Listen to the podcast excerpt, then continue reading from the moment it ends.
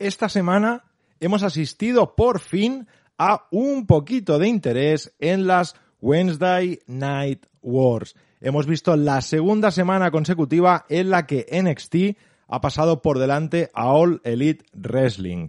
Pero mm, simplemente son audiencias. Esto no tiene nada que ver con el producto. No tenía nada que ver con el producto cuando All Elite ganaba y tampoco, por supuesto, lo tiene ahora que ver con NXT ganando durante dos semanas consecutivas. Sí que es verdad con un par de agravantes. NXT All Elite hace dos semanas tuvo una audiencia muy diferente, prácticamente 150.000 espectadores de diferencia, y eso es mucho.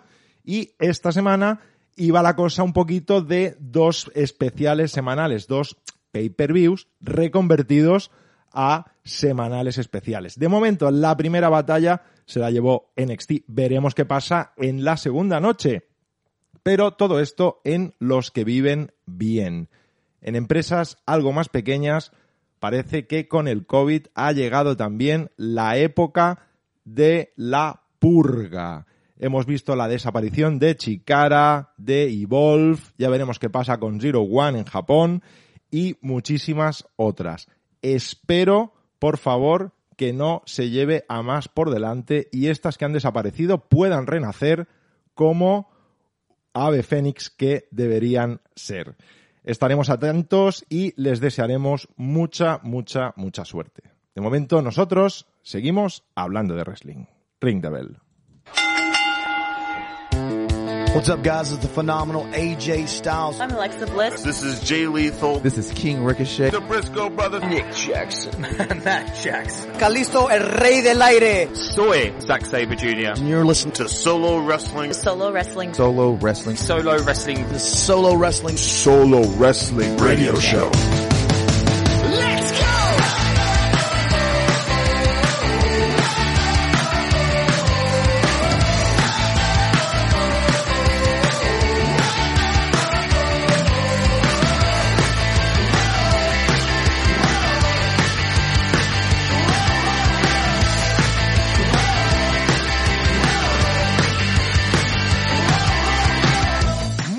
noches y bienvenidos a la edición 269 de Solo Wrestling Radio Show. El programa más veterano sigue en antena y seguimos una semana más con todo el equipo, pero cada uno desde su casa, que es lo que hay.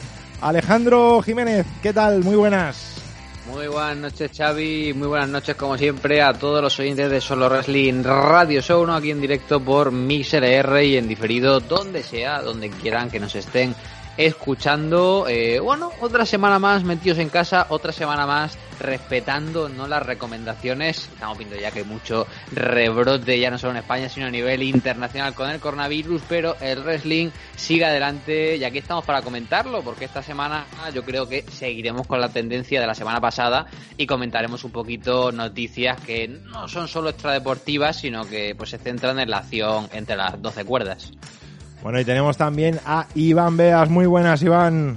¿Qué tal? Muy buenas noches a todos los que nos estén, escuchando en MixLR, como siempre en directo, y buenos días, tardes, noches a todo lo que nos escuchen en Evox, Spotify, Google, eh, Apple Podcast, donde sea. Como siempre, un placer estar aquí con todos vosotros. Yo hoy vengo contento, Xavi, porque hoy vamos a hablar de, de algo que yo creo que merece que se hable, y es lo que podemos decir la revolución de la cucaracha por, por ser más exactos, ¿no? De, de, Impact, ¿no? Porque estamos viendo que las últimas semanas está cogiendo más protagonismo que nunca y me gusta, me gusta que se hable de la empresa de Anthem porque al fin parece tener un camino que se está haciendo y esperemos que continúe así. Bueno, y tenemos también al filósofo, a Marc Andrés, ¿qué tal? Pues muy bien, esta semana un poco mejor, un poco peor que las anteriores porque pues Alejandro Jiménez no me regaló un enlace o un código para ver GCW, pero hoy sí que mi dedicación va para el hombre que te has dejado último, pero te lo voy a dejar decir a ti, Xavi, y no te voy a joder el gimmick. Vale, pues nada, no me jodas el gimmick y sí que te digo, Jonathan Romero, muchas felicidades.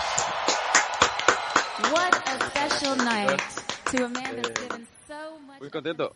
¿Estás poniendo algo, algo sí, sí. especial, Xavi? Your fabulous life and birthday with you. On the count of three, if everyone's with me, I'd like you to sing along a very happy birthday song dedication to the one, the only, Dwayne The Rock Johnson. Are you guys ready? Let's do this. And a one, two, No te pajes, Jonathan. happy No, no, no. viendo ya. Estoy disfrutando. to you. Happy birthday to you. No quiero cortar la, la canción, Xavi. Estoy muy contento.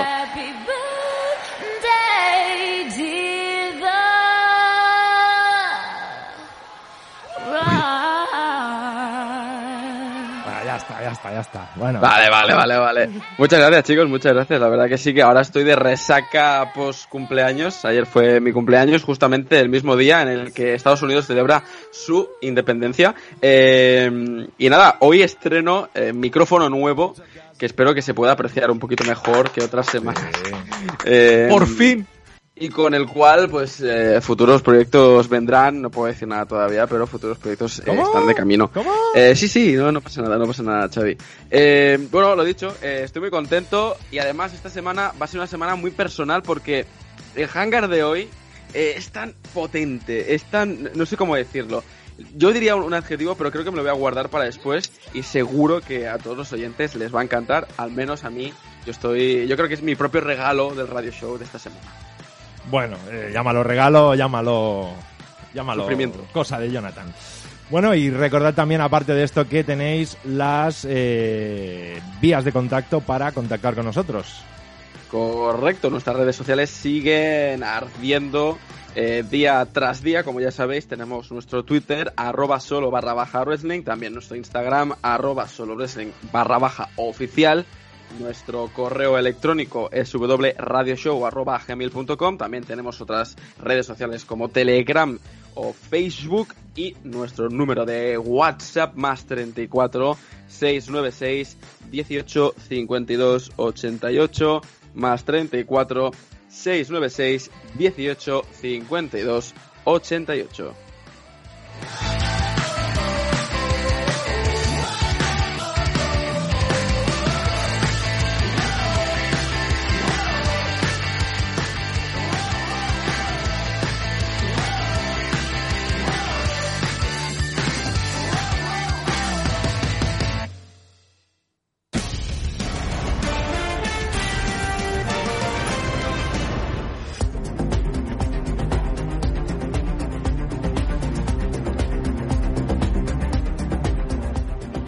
WWE. El verano de WWE será puerta cerrada, según informó el periodista John Pollock. Esta semana la empresa líder en el entretenimiento deportivo mundial ha cerrado ya su calendario de grabaciones en el Performance Center hasta finales de agosto, de modo que tanto la mayor fiesta del verano, SummerSlam, como el evento de NXT Takeover previo se celebrarán a puerta cerrada, sin público en las gradas. Batalla de marcas. La lucha por registrar marcas comerciales entre WWE y All Elite Wrestling sigue más viva que nunca. Esta semana, la empresa de los McMahon ha registrado el nombre del antiguo pay-per-view de WCW Wrestle War, además del de Bella Army y el de Cody Rhodes. All Elite Wrestling, por su lado, solo ha registrado The American Nightmare, apodo por el que se conoce al actual campeón de TNT, Cody. Y Wolf. Debido a sus problemas económicos, WWE ha comprado la empresa independiente dirigida por Gabe Sapolsky tras varios meses de negociaciones, ha informado PWInsider.com. La compra incluye todo contenido exclusivo de luchadores que han pasado por la empresa, como Daniel Bryan, o de luchadores incluso de All Elite Wrestling como Trent, además de toda su videoteca. Por el momento, no se sabe si volverán a realizar shows. Valley Ray. El micro, Alejandro, el micro. El ex campeón mundial en parejas abandonó Ring of Honor esta semana. Según recoge Pro Wrestling Insider, el contrato de Bully Ray expiró y ambas partes decidieron no renovarlo al considerar que ya no le quedaba nada por conseguir al luchador en la empresa. Antes de la pandemia, sin embargo, había planes para que Bully trabajase de forma regular hasta el evento Super Honor, en el que estaba programado para ser derrotado por la recién contratada María Menick. Zero One. Dura etapa la que está atravesando la empresa nipona. Tras el parón por la pandemia de COVID-19, el medio Tokyo Sports ha informado de la alarmante situación económica actual de la compañía. Recortes de hasta 80% en salarios, la dimisión de su expresidente y la salida de luchadores importantes fueron algunas de las circunstancias que sufrió durante el estado de alarma. Sin embargo, Shinjiro Otani ha confirmado que la empresa seguirá, aunque se espera que se haga a través de un acuerdo con otra empresa matriz. Necrobatcher. La leyenda del Deathmatch ha anunciado que padece un cáncer que le afecta al sistema linfático, encargada de producir anticuerpos contra bacterias y virus. Batcher volvió a los cuadriláteros en 2016 en el Greatest Clusterfuck del Spring Break 3 de la empresa GCW con un aspecto más delgado por su ritmo de vida y se retiró el pasado 4 de enero en la empresa ECW No Barred en una lucha contra Shellac.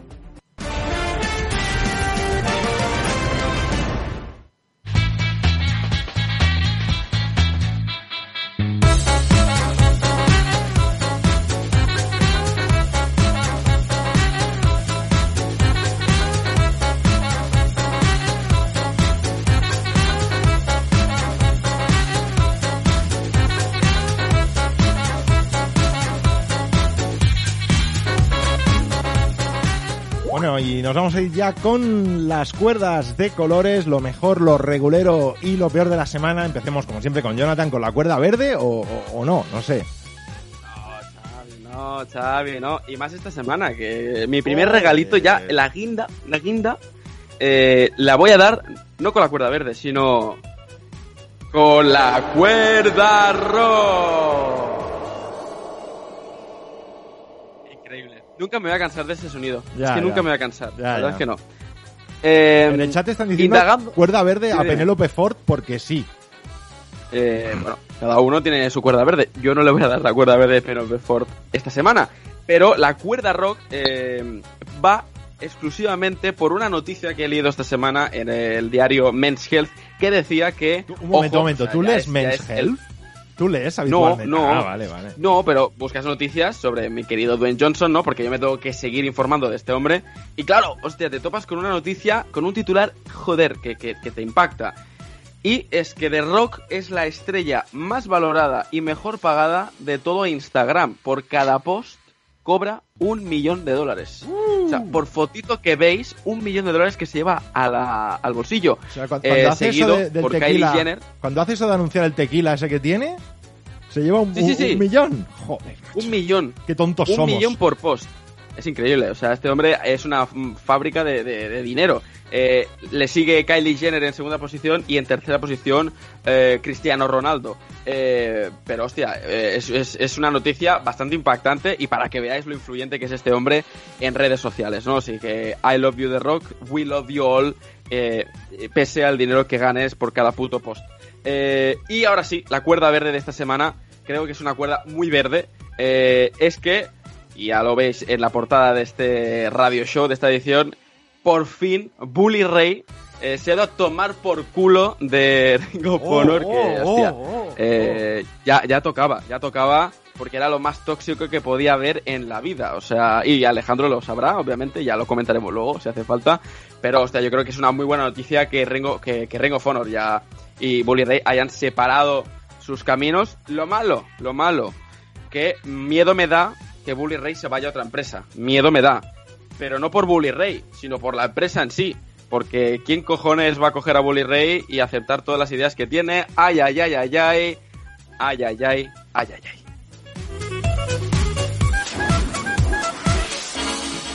Bueno, y la cuerda amarilla, lo regulero de, de la semana, Iván. Pues esta semana tenemos que ir otra vez a la guerra esta de los miércoles entre NXT y All Elite porque si todos habéis leído y seguramente todos los que nos escuchen son hombres de cultura y habrán leído solo wrestling.com, habrán visto que se han filtrado esos resultados tanto del combate estelar del The Great American Bash en NXT, Keith Lee versus Adam Cole, el ganador lo gana todo, winner takes all, No- no y lo el digas. Fighter Fest todos. No lo pues, digas, ¿eh? No digas el spoiler, Iván, no lo digas. No aquí. diré los spoilers, no diré los spoilers, por supuesto. No, lo que quiero decir básicamente es que me deja muy frío que haya gente que se dedique a eso, básicamente, a decirnos el final de cualquier eh, evento o algo que mucha gente espera, en este caso, estos dos eh, especiales eh, programas semanales de NXT y All Elite. Uno, todos sabemos que se que fue por un post en Instagram, que yo creo que lo hizo inocentemente, y el otro en Reddit, que todos sabemos lo que es Reddit. Pero claro, me deja muy frío esto porque seguramente mucha gente se lo habrá comido o habrá querido verlo por, por sus motivos, por supuesto, pero esto le quita un poco la chicha a las ganas que tenemos de verlo, ¿no? Y al final, pues le quita un poco el morbo de los dos eventos pay-per-views que tanto trabajan estas dos empresas para hacerlo, para que la gente disfrute. Por lo cual, mi cuerda amarilla va a esas filtraciones que por desgracia ya se han hecho públicas. Bueno, y nos vamos a ir con la cuerda roja. Solo una cosa que parece ser de, de lo que os contaba Iván antes, que del final del combate de NXT, igual hay dos finales grabados, ¿no? Correcto, correcto, sí. Dicen que hay dos finales. Bueno, Veremos. pues Alejandro. Bueno, eso es un invent, lo que han grabado dos finales, la típica reculada de manual ahí con el freno de mano. Y antes de meterme en la cuerda roja, me suele pasar, ¿no? Yo vengo con una cuerda roja, pero ¿Sí? escucho a mis compañeros y me da ganas de rajar de ellos. Porque, bueno, eh, Iván Beas, ¿no? Ahí preparándose un ejercicio de documentación periodística, en vez de preguntarme cómo se pronuncian los nombres que no conoce, se la ha jugado. Y la ha ¿Cómo la ha salido mal, jugado? ¿no? A veces, a veces se la juega como en el, con el hangar le sale bien y se la juega y ha salido mal, ¿Qué ¿no? ha Y en dicho? vez ¿Qué ha de dicho? es- ¿Qué ha dicho? Slack, pues ha marcado un Xavi Ramos y ha dicho Ya. ahí Silac, ¿no? Que ha dicho, hay una I, no, pero yo la digo. Hola, pero la- es que no, no hay ninguna ahí, tío. Bueno, bueno. Eso ha sido un error mío, pero bueno. No pasa nada, verdad, perdón. Lo siento, lo siento, lo he intentado.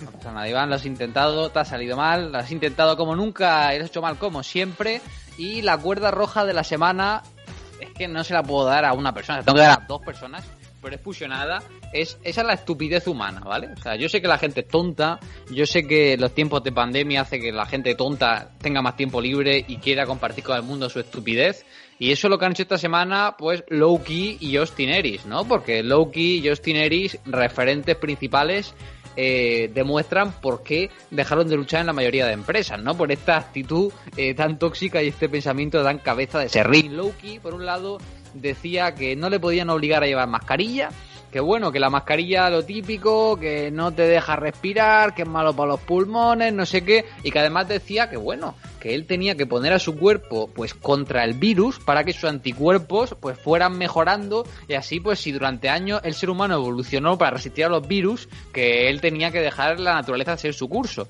Y luego está Austin que para rematarlo, ¿no? Y para hacer ahí el aliú perfecto, dijo, yo pues no voy a permitir que la gente me obligue a mí a llevar mascarilla y tener distancia social, porque es como si yo de repente llego a tu casa y te tiro toda tu comida ultraprocesada y te meto fruta y te meto verduras, porque claro, es lo mismo, yo te estoy diciendo cómo tienes que vivir tu vida. Eh, Austin Aries Loki no voy a dar eh, mayor cobertura, mayor bombo, porque soy dos, como diría en el Patreon, subnormales de mucho cuidado.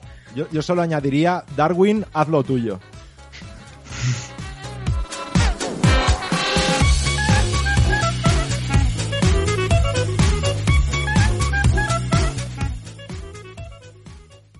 Solo Wrestler Radio Show.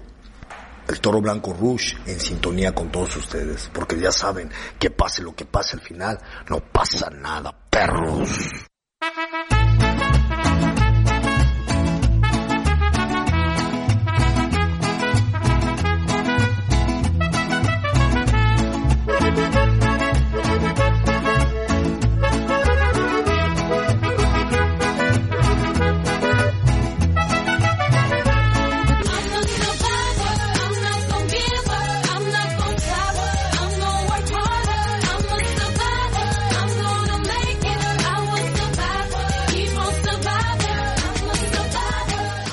Pues si escucháis la canción de la cucaracha y Survivor juntas, ya sabéis de qué puede ir la cosa.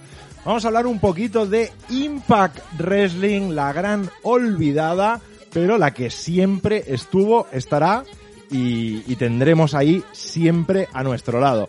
Impact Wrestling eh, está preparada para volver a alzarse como siempre hace, ¿no? Es, siempre le hemos llamado la cucaracha, podría resistir cualquier cosa, cualquier ataque, cualquier competencia.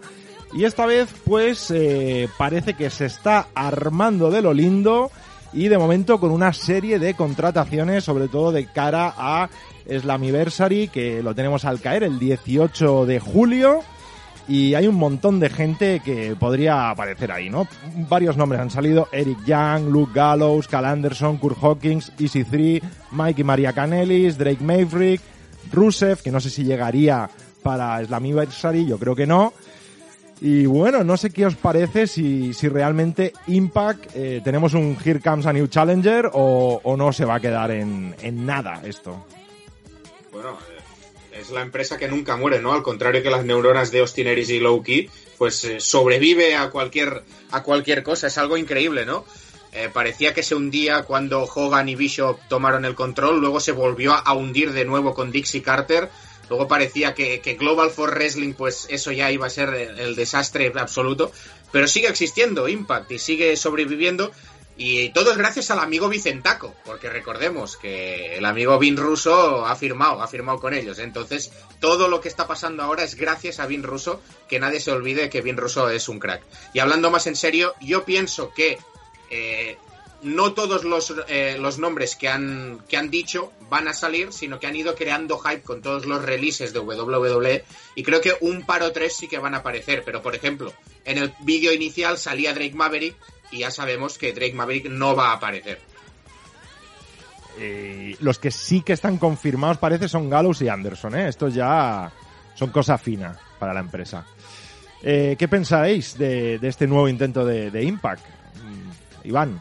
Bueno, eh, es un nuevo intento, tú lo has dicho, Xavi, pero yo creo que eh, desde el punto de vista más de las historias y todo lo que están haciendo actualmente, pues yo creo que es un paso importante. Es por eso que cuando hemos comenzado el programa he dicho esta revolución de la cucaracha y es que es eso. Eh, sí, viene gente ex WWE, vamos a decir que, que sí, que esto traerá un poquito más de popularidad, pero claro, eh, tienen que ir haci siguen haciendo esos pasos cortos, esos pasos cortos pero importantes, eh, dando importancia sobre todo a gente ta talentosa como es el caso de Ace Austin, eh, volviendo a confiar en gente mmm, que ya es veterana pero que tiene, ya está consolidada como es el caso de The Edwards o eh, incluso de gente que va a venir de WWE, pues el caso de Anderson y Gallows, que como bien has comentado, parece que han firmado. Para mí estos serían los mejores fichajes en este aspecto. Easy 3, aunque también se dice que habla de All Elite Wrestling. Pero bueno, lo importante es cómo van a construirlo. Y la verdad es que mirando de cara a Slammiversary, que es, como bien has comentado, el 18 de julio, pues pinta bien la cosa.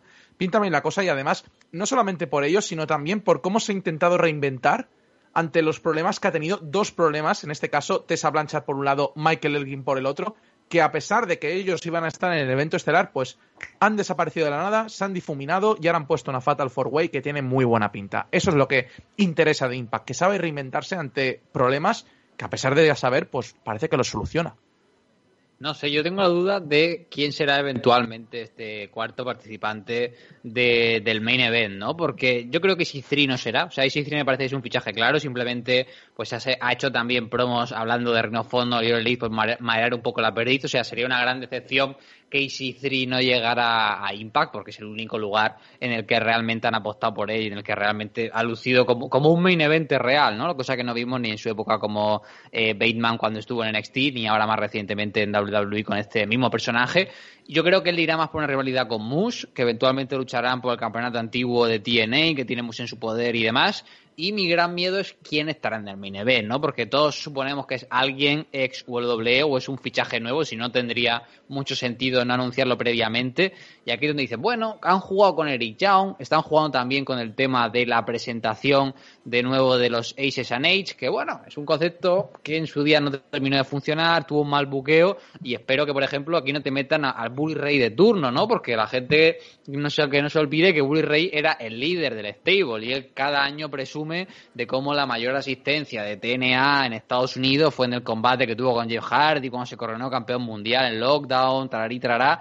Entonces, yo ya digo, me gusta que metan cosas nuevas y metan ganchos, pero que vayan con cuidado, porque a fin de cuentas no puedes vivir solo de, del humo, por así decirlo, de la gente que viene de fuera.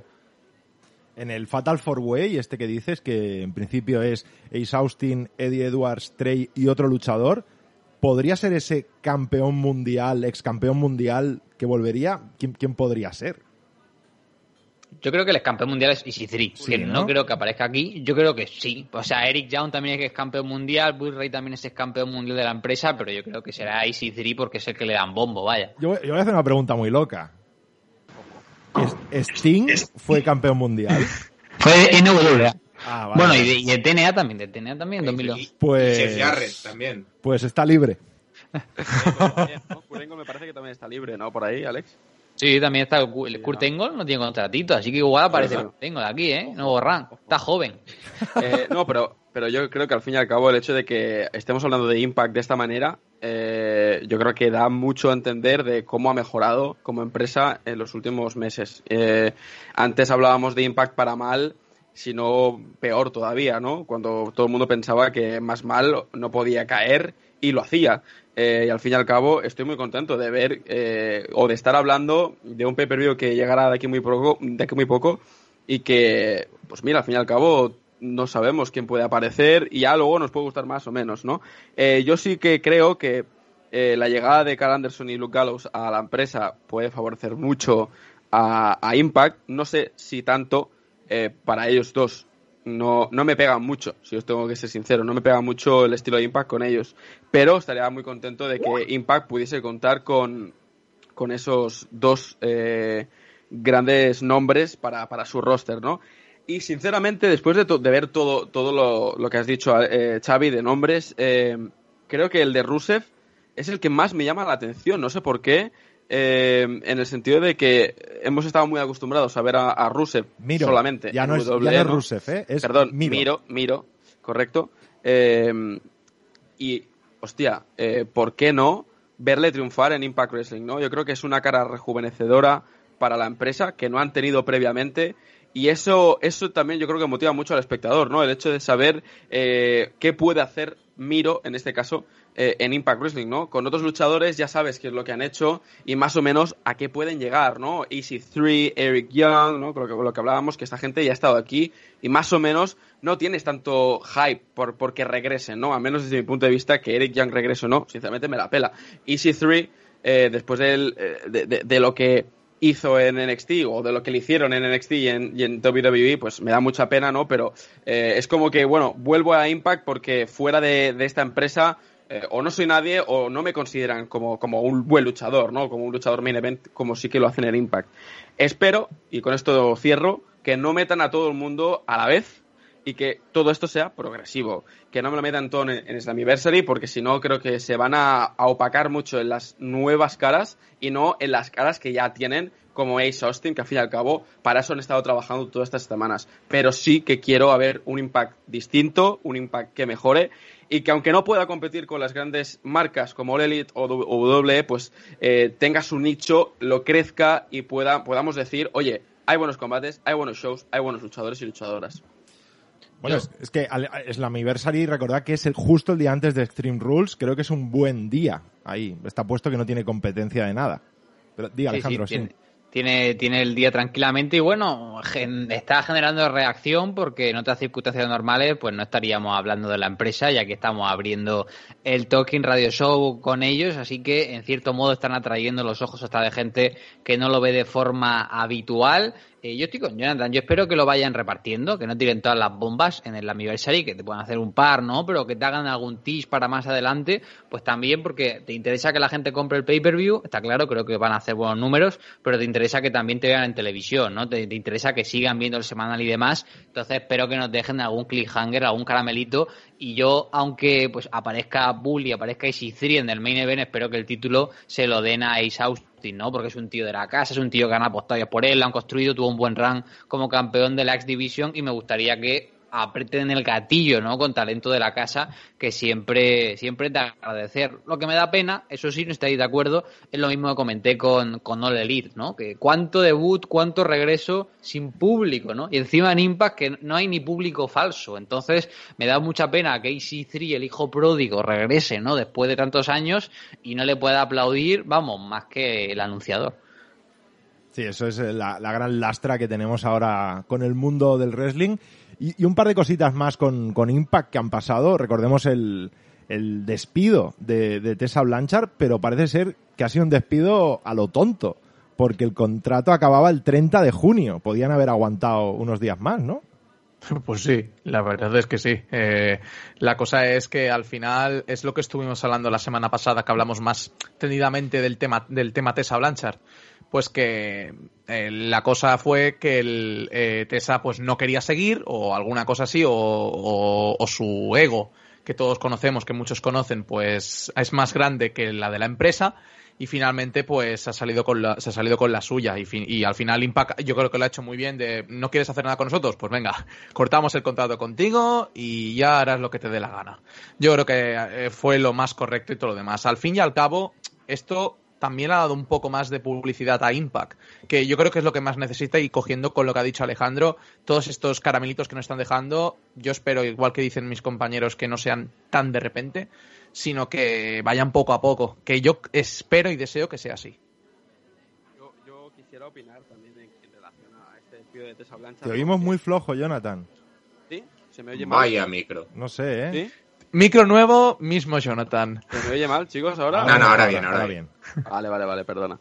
Eh, decía que, que en relación al despido de Tessa Blanchard, que, que considero que es uno de los mayores despidos en el sentido de más importantes ahora mismo para Impact, porque eh, obviamente la figura de Tessa es muy, muy importante, o lo era, eh, en la empresa, eh, como que no hayan buscado, o por el momento que sepamos, no han buscado como un reemplazo eh, rápido, ¿no? O, o vemos muchas caras eh, de chicos, pero de todos los nombres que hemos dicho, solamente hemos hablado de María Canelis, que ya sabemos que la conocemos de todo, pero menos de ser luchadora, y te voy a decir más, de ser buena luchadora.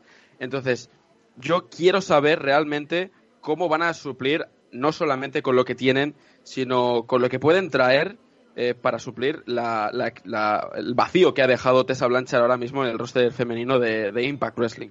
Bueno, en, ese sentido, eh, ficharon a Diona Purrazo, que ya tendrá la oportunidad titular en Slammiversary.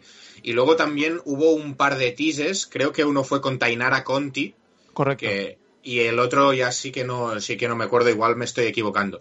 Y yo quiero, quiero lanzar solo una pequeña duda, es que hablamos de muchos campeones mundiales, pero ¿y si el campeón mundial que vuelve al final es Chris Sabin?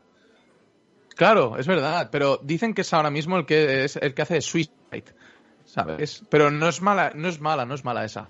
Eso es verdad, no lo había pensado. Bueno, también Impact esta semana ha pasado por la noticia de Mal- Michael Elgin, que ha sido pues suspendido por un posible abuso en 2011. No, no quiero entrar mucho en el tema este.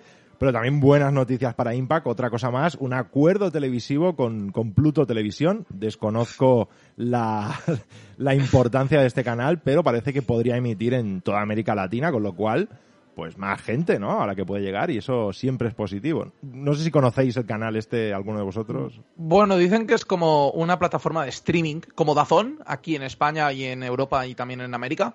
Pues lo mismo, pero también en, en, en- en Latinoamérica, que no solamente emite deportes, sino que también emite películas. He oído, no sé si es verdad, que si no, que alguien me corrija.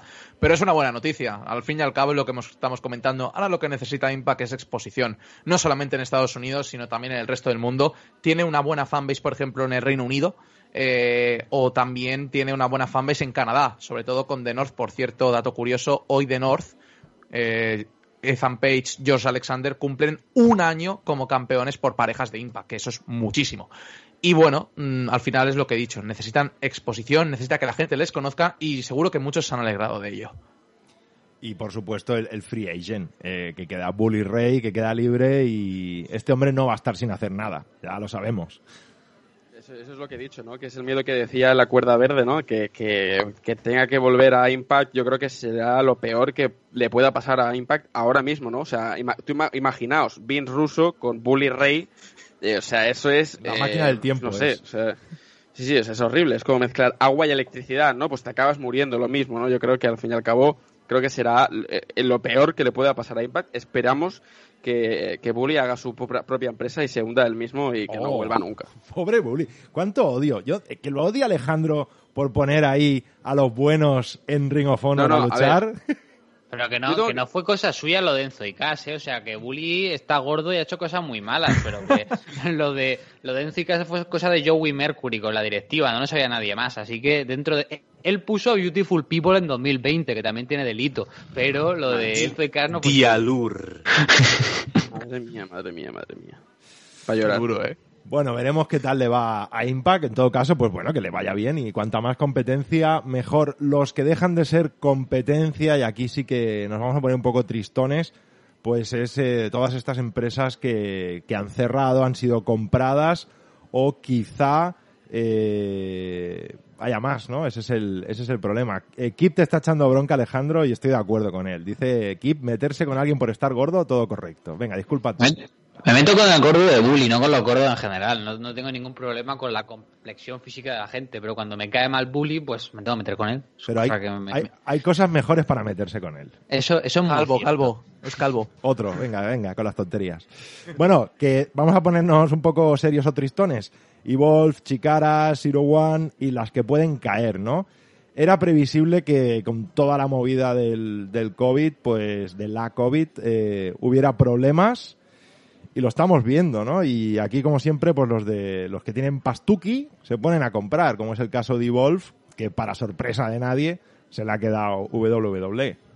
Sí, bueno, un secreto a voces. Bueno, el tema de Zero One, de momento no ha cerrado, están ahí en la cuerda floja, tienen un show anunciado para agosto con 2AW y con Big Japan Korakuen, la que cerró sí que fue Wrestle One a principios de año. En Estados Unidos, bueno, Chikara, a fin de cuentas, pues no le quedaba otra a Quackenbush. Quiero decir, se fue todo el mundo de la empresa. Entonces, si se queda solo el que está totalmente con las manos manchadas hasta el fondo por cosas que ha hecho durante su vida, pues sin apoyo económico acaba cerrando. Es una pena, pero realmente, pues si el resto de talento puede seguir luchando y puede seguir haciendo sus cosas, me alegraré. Lo de Evolve, pues sí, me da cierta pena, ¿no? Porque era una empresa importante dentro de, la industria los últimos 10 años, a pesar de no tener pues, sus récords de asistencia y tener a quien tenía al mando, ¿no? Gabe, famoso por sus, por sus rage, ¿no? Por sus, se le iba un poco la pinza de vez en cuando y trataba muy bien al talent, pues era una empresa importante en la escena independiente, pero eh, yo creo que sobre todo de dos últimos años para acá estaba claro que ya era pues el territorio de desarrollo del territorio de desarrollo, ¿no? Y era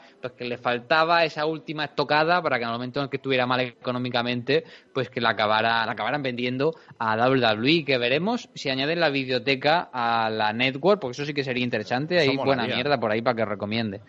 Eso molaría. Didi, Mark. No, en ese sentido, o sea, en este sentido, eh, lo que ha dicho Alejandro primero sobre Chikara, que al final, si hay que sacar un positivo de estas cosas, es que, bueno, al final Chikara no es que haya cerrado tanto por el COVID, sino por el movimiento Speaking Out, que el propio Quackenbush ha admitido que las eh, alegaciones contra él, pues, pues sí, que sí que eran ciertas. Entonces, bueno, al final es una empresa que cae, pero cae porque por una buena causa, creo, creo, creo decir así. Luego lo de Evolve, que sobre todo Alejandro que me corrija, porque eh, yo re- realmente shows de Evolve he visto poquísimos y creo hablarlo un día con, contigo, Alejandro, que, que es lo que me dijiste, que cuando eh, formó, empezó a formar parte de WWE, pues se notó mucho que los que querían eh, que, o sea, los luchadores que tenían el push eran los que la WWE veía con futuro, ¿no? Y alguien, por ejemplo, como Darby Allin, que era un, un, re- un tipo importante en Evolve, pues se, que se acabó quedando en combates de, de midcard o combates de poco perfil y alguien, por ejemplo, como Austin Theory, pues empezó a tener un push brillante porque todo el mundo le veía como ese prototipo WWE, ya te digo. Igual me estoy equivocando, pero es lo que recuerdo de, de haberlo hablado en otras, en otras ocasiones. No, no, totalmente. Y Golf el último año y medio, dos años, se convirtió en el patio recreo de Austin Theory. O sea, fue lo mismo que con Matt Riddle. WWE está interesada en el talent, sabe que todavía no está preparado, no quiere pagarle un contrato de desarrollo, lo manda a Evolve, que lo entretengan, que Gabe lo exponga de una forma positiva al público y eventualmente viene con un nombre. Y luego incluso gente del performance que no tenía sitio en televisión lo mandaban a Evolve. O sea, fueron campeón mundial Fabian Eichner, eh, fue campeón ahí, fue también un campeón por pareja los Street Profits. En los últimos meses, por ejemplo, veíamos a Babatunde luchando por ahí de forma regular, a Souza, o sea, todo este talento que eventualmente saldría en los house shows, en el largo loop, ¿no? Como le llaman ahí en Florida, pues tenía sitio en Evolve para ganar cierto rodaje fuera de, ya digo, un segundo televisado. Y ahora si Wolf ocupa esta, este papel de empresa de desarrollo para la empresa de desarrollo que es NXT, ¿no? O tercera marca, como quieras llamarlo. A mí me preocupa porque siempre había pensado en NXT UK como esa empresa de desarrollo para NXT dentro de la empresa. ¿Puede chocar NXT UK con Evolve? Son mercados diferentes. Uno está en Estados Unidos, el otro está en UK. pero me da miedo que NXT UK ahora sea menos importante a la hora de traer gente. Bueno, pero Evolve no existe. O sea, han comprado Evolve, pero no va a seguir en activo, quiero decir. O sea, Y toda la gente las la repartirán por ahí donde puedan. Es que que no tienen ni por qué quedarse con el talent. O sea, no es que se hayan comprado contratos ni nada. Simplemente han comprado la marca, han comprado la empresa. Yo creo que lo explotarán en la videoteca con el tema de este sistema de talles que se rumoreó para la network en su día. Como mucho se quedarán con dos, tres luchadores, en el caso de quedarse con alguien de la empresa y ya está, pero no la van a mantener como una empresa satélite, sino que la han comprado para cerrarla de forma definitiva. O sea, para- simplemente para darle un poco de liquidez a Gabe Sapolsky, vaya. Nemías dice, Xavi, se te olvida que Progress es el Evolve de NXT UK, correcto. Correcto. Pero, y, y además lo que sí que veo ahora, he, he tenido la iluminación al decir que has comprado el nombre, me veo un pay-per-view que sea NXT TakeOver Evolve y quien gana sube al roster principal. Bueno, Jonathan. Madre mía, Buki Xavi. Eh, yo voy a ser también muy breve, eh, porque al fin y al cabo creo que lo de Evolve y NXT o WWE creo que era una crónica de una muerte anunciada. Y creo que al fin y al cabo eh, el coronavirus ha sido la excusa perfecta eh, o, o el momento perfecto para WWE para comprar eh, Evolve, ¿no?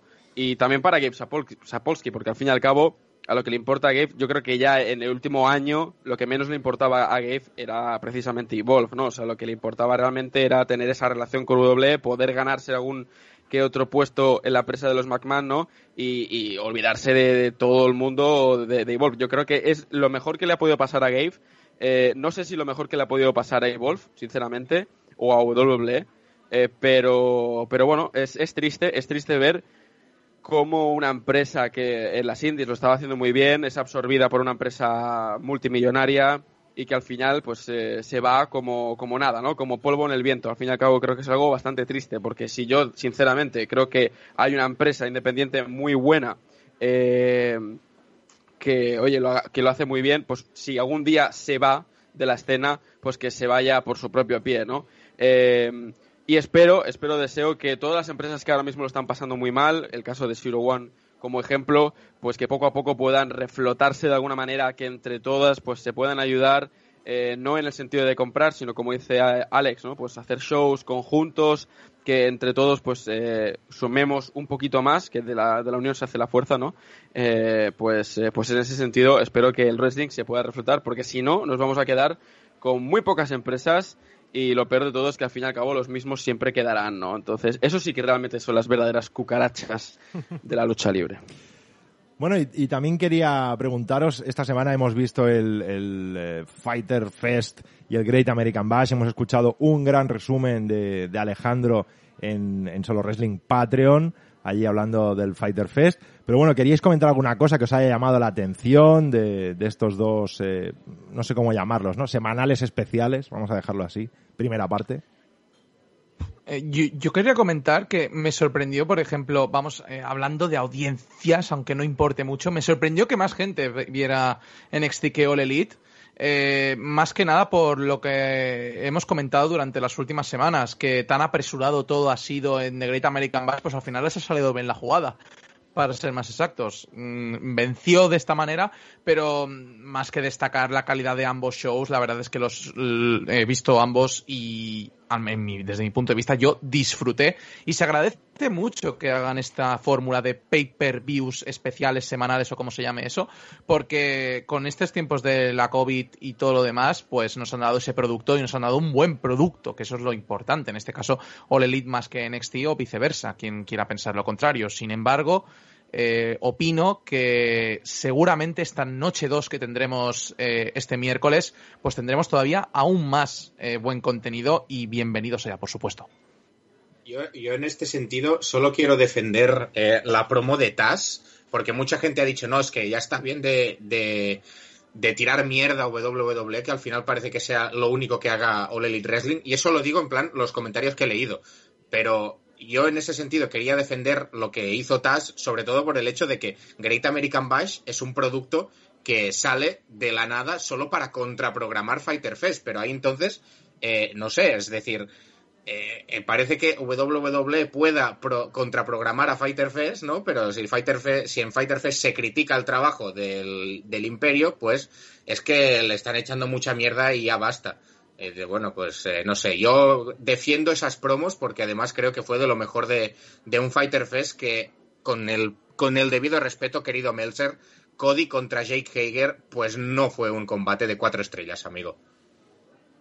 A mí la verdad es que Fighter Fest, yo lo comenté un poco en el Patreon, me pareció un show que se sintió con mucha mala más. O sea, ya la cartelera se veía como un show transición, pero realmente no sentí nada especial. O sea, lo que más me gustó fue ese Penelope Ford contra Hikaru Shida, que creo que ellas sí que fueron con ganas de demostrar algo, sí que fueron con una marcha más y no tiraron un combate digno de, de pay-per-view, pero el resto fue todo bastante a medio gas, combates olvidables, ¿no? Combates de semanal, ¿no? Que realmente cuando pasa 10 días ya se me ha olvidado por completo lo que pasó. Así que bueno, espero que pongan la carne en el asador con esa noche 2 de Fighter Fest, que estoy seguro que lo harán, sobre todo viendo las audiencias respecto a NXT. Pero ya digo, no comentaré NXT porque no vi el programa, pero en el caso de Fighter, pues, no ya digo, me, me pareció mucho ruido y pocas nueces, por así decirlo. Y, en, y solo en ese sentido, solo para comentar una cosa de la semana que viene, creo que eh, la cartelera de NXT tiene el, star power que le falta a Fighter Fest, sobre todo por esa, falta del Brian Cage contra John Moxley, ¿no? Así que yo creo que si, si hablamos de ratings, eh, pues ganó NXT en la noche 1, creo que también va a ganar en la noche 2, precisamente por ese Lee contra Cole, pese al, al spoiler que ha hecho el amigo de Indusher en redes sociales. Bueno, pues yo ahora lo que voy a hacer es, voy a cortar mi micro porque me gustaría que comentara, yo no quiero saber nada de esta gente, de GCW y su Backyard Wrestling. Así que comentad lo que queráis. A ver, a ver, que un show. Espera, espera, Alejandro, espera, Alejandro. Mira, yo, yo, yo, te propongo algo. Primero sí. déjanos hablar a mí y a Iván, que no tenemos ni puta idea, Exacto. y luego tú te marcas, tú te marcas el discursazo para defender el show. Yo solo quiero decir antes de que empecé a hablar que un show que termina con un atropello y un hombre con petardo atados a la entrepierna no puede ser malo. eso, eso. Yo, a ver, yo tengo que admitir que he empezado a verlo, no lo he terminado, me he visto eh, una horita de show solo, pero ya, eh, así que voy a hablar del que de momento ha sido mi combate favorito, que es eh, que es, bueno, más que mi combate favorito, mi aparición favorita, que está entre Paco Loco, que es Chris Dickinson haciendo de, de, de no, no, sé de qué, pero que es maravilloso, y luego Nasty Leroy, que es un personaje absolutamente magnífico. Eh, obviamente también el hate que se lleva a Ricky Shane Page, que, que en este caso Ricky Crash, que es uno de los heels más odiados de verdad por, por, la, por los fans. O sea, realmente es un heel que la gente odia de verdad. O sea, y, en los shows se lleva abucheos importantísimos, ¿no? Ya te digo, yo he visto una hora de este Backyard Wrestling, pero de momento me lo estoy pasando muy bien y mmm, tengo muchísimas ganas de continuar y ver qué, qué, me depara las dos horas que me quedan. Pero de momento ya te digo, me quedo con Paco Loco y Nasty Leroy. Yo, te, yo me lo he visto esta mañana, tengo que reconocerlo. Desayunando. Es lo más agradable, desayunando con toda esta gentuza, tío. Exacto, exacto. no, no, es que eh, yo veía, por ejemplo, dentro del grupo de, de, de redactores de Solo Wrestling, eh, veía cómo los compañeros comentaban, incluido Alejandro, eh, también Fede, que le mando aquí un saludo, y Miguel y Fran y todo el resto, pues cómo comentaban. Y yo, pues mira, me ha llamado la curiosidad, lo he comprado y lo he visto esta mañana y tengo que decir que me ha valido mucho la pena. Me he reído muchísimo con todos los muchos tremendos spots que han habido en muchos momentos, petardos, han utilizado eh, eh, excavadoras, que yo, ¿qué, ¿qué, hacen con una excavadora? Por el amor de Dios, eh, todo el tipo de mm, utensilios, herramientas que se han utilizado y sobre todo buen wrestling. La verdad es que es un show muy disfrutable que te pasas un buen rato. Yo quiero destacar una cosa que ha dicho Mar de Nasty Leroy, sobre todo apuntando con un arma para que utilizara esa excavadora me parece sumamente maravilloso. Pero, en serio, mía. maravilloso. Eh, y Xavi, sí, es que te estoy viendo en el Skype y te estás poniendo, madre mía, pero es que vale la pena. No es, es que al mí. final esto va a ser como que nos vamos a enganchar todos. Y es verdad, yo me estoy empezando a enganchar. Y otro punto a destacar es que me gusta que hayan utilizado varios eh, luchadores, otro tipo de nombres como Psycho Joe, Lucky the Leprechaun, Hard Sneak, eh, por ejemplo, Paco Loco, en este caso, como ha dicho eh, Mark, también eh, Ricky Crash con Ricky Page. No sé, muy curioso. La verdad es que es un show muy disfrutable, de los mejores que he visto en mucho tiempo, eso tengo que decir. visto ni un puto show de GCW en mi vida. He visto a Nick Cage, pero no he visto un show de GCW. Alejandro, no me. Alex, perdón, no me, no me, no me hagas críticas, por favor, por eso. Pero, hostia, viendo vuestras, vuestros feedbacks de este show, creo que merecerá la pena ver este, este show de Backyard, porque encima se celebró el día de mi cumpleaños, o sea, yo creo que, que al fin y al cabo, qué mejor, ¿no? Que, que ver un show que, el de este. Y no, no tengo ni idea ni de nombres ni de, ni de estos momentos, pero, pero joder, tiene pinta de que seguramente te lo pasas muy bien viéndolo. Mira, aquí en el, en el chat de MixLR estaba diciendo que yo no, no lo veo esto. Me parece fantástico, ¿eh? Que os guste. Simplemente que yo, como sé que no me va a gustar, no lo veo. Y Nehemías dice, si no te gusta GCW, mejor aléjate de BJW y Freedoms y no te asomes por H20 o H2O, no sé qué es eso, o DTU en México. Por cierto, Alejandro, ¿recomiendas la empresa mexicana Vanguardia? Sí, bueno, Vanguardia la verdad es que es una empresa que está empezando ahora en México, en el estado de Hidalgo principalmente. Está pasando un poco la mano por la cara a DTU, que anda un poquito más en la bajona. Y se nota que una empresa que está empezando no termina de despuntar todavía, pero recomiendo ver su último show que está disponible, Más Lucha, que tiene un cameo del hombre invisible. Puedo cruzar la frontera para estar en, DTU, en, perdón, en Vanguardia. Y también van a estar llegando a Independent Wrestling TV. Y bueno, ya que están a, a pregunta Nemías de esto, lo adelanté en el Patreon, probablemente dentro de poco tengamos entrevista con el promotor de Vanguardia, porque bueno, dentro de los promotores está un hombre y hay tres luchadores que son Trastic Boy, Miedo Extremo y Cíclope, que son los macizos, entonces igual estoy hablando con Cíclope la semana que viene un poquito sobre Vanguardia, para hablar un poquito Pero, del ¿has proyecto. dicho- has dicho Pero Darío, los Darío macizos? Cueto, ¿para cuándo? Exacto. ¿Se llaman los macizos? Los macizos, Me sí. encanta, me encanta ese nombre, tío. Son los amos, ¿eh? Me Cíclope. encanta. Son- ¿Sabes la canción que empieza en Mundo Wrestling? ¿Sabes, Sí, es la- canción de los macizos. Vale, vale, pero- Muy buena, muy pero, buena. Alejandro, que vamos a tener que saltar al vintage y tú sin hablar de GCW. Ah, sí, bueno, GCW, GCW rápidamente. Está divertido, o sea, eh, Backyard Wrestling es genial porque es el Backyard Wrestling de verdad, pero hecho por profesionales. Entonces es como chusco, pero con gente que no se va a matar haciéndolo, por lo menos no lo va a intentar. Así que yo simplemente os lo vendo con sentaros y disfrutar, ¿no? Porque yo estaba ahí sentado viéndolo y estaba mi pareja viendo su serie en el ordenador y de vez en cuando levantaba la vista y yo digo, te está haciendo gracia, aunque no quieras reconocerlo. Contra piscinas, eh, trepando de los árboles como Spider-Man. O sea, mi spot favorito de la noche probablemente fue en mitad de un combate, de repente sonó la música del camión de los helados y Kyle Davis fue corriendo a coger dos cucuruchos, uno para él y otro para su rival, y le rompieron el cucurucho en la frente. Bueno, Eso es verdad. eh, bueno, habrá que verlo, no sé. A ver. No, no, no. Xavi, que te vas a unir al final, ya verás. Yo tampoco era, era reticente a GCW y últimamente he estado viendo varios shows y ojo, ¿eh? Ojo que es calidad de la buena. Bueno, pues veremos qué pasa. ¿Quedan más noches de esto? Ya está, eran dos noches solo, ¿no? De, de GC Dub, este. Bueno, en agosto vuelven con un par de shows más. Bueno, si llegan vivos, ¿no? Porque al paso que van esta gente. Bueno, pues vamos a irnos con el vintage a ver de qué hablamos.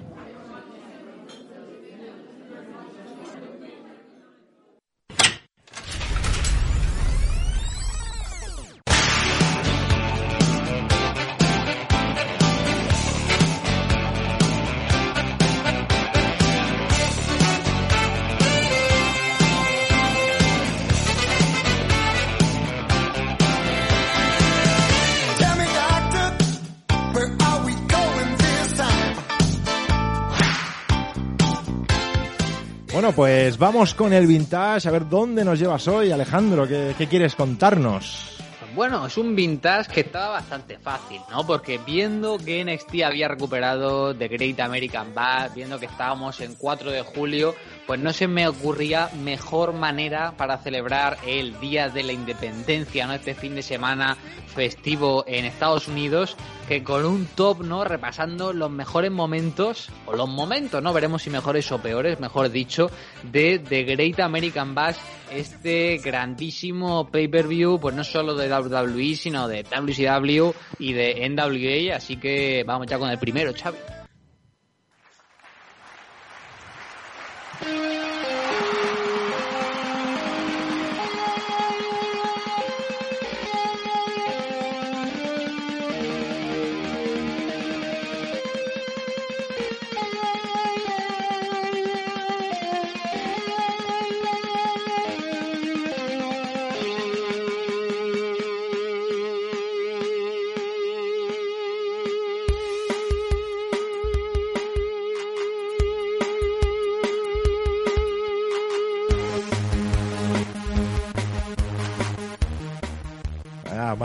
mezcla del himno y la música de los Lemmings. Es increíble, pero lo triste es que he buscado más remixes del himno de Estados Unidos, pero le tienen tanto respeto al himno que no hacen ni remix chorra, ¿eh, Xavi? Eso es un gran Normal. problema. Esto habrá que hacerlo y que nos Tenemos que ya. cambiarlo. Había uno de trap, pero no me convencía el trap mucho hoy, entonces Gracias. digo, este más rock. este es más rockero. El primer momento, no, os quiero recordar de Great American Bash, porque ya lo comentaba la semana pasada, ¿no? Era un pay-per-view también importante dentro de la NWA en los 80 y en los 90, y uno de los principales estandartes de este pay-per-view fue Ric Flair, ya fuera con su Steel Cage famosa con Dusty Rhodes a mitad de los 80, su duelo contra Terry Funk, que volvía de uno de sus incontables retiros en el 89 para verse las caras con Ric Flair, aunque el momento en el que me quiero detener es en The Great American Bash 1990 y es uno de los grandes pasos de antorcha de, de Ric Flair, ya que llegaba por aquel entonces como campeón mundial peso pesado y su rival era el favorito del público, ¿no? Lo digo ahora que no está su mayor fan entre el chat. Llegaba Sting, ¿no? Hombre. Sting surfero, el Sting que a todos nos gustaba y después de meses atormentado por los Four Horsemen, pues se busca su propia guardia personal, ¿no? Los Dudes with Attitude, o sea, los tipos con actitud, no se curra mucho el nombre, las cosas como son, WCW, y ahí teníamos a los Steiner Brothers, a Jan Kardok, al gigante, a Paul Ondorf, y llegando a este combate, pues Flair intentó sus tretas, pero al final Sting, por primera vez en su historia, se coronó en este pay-per-view y la reacción del público lo dice todo.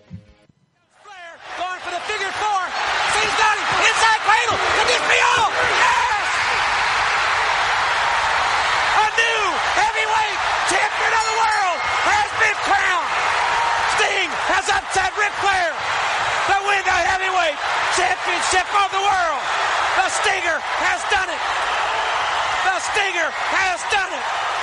Sting is the winner. Ladies and gentlemen, the winner and new world heavyweight champion, Vaya, vaya popazo, tío, ¿eh? La, la verdad es que Sting, el tío, era popular en su día y como sé que a ti te gusta, eh, Jonathan, la buena narración de Jim Ross le da el toque épico, ¿eh?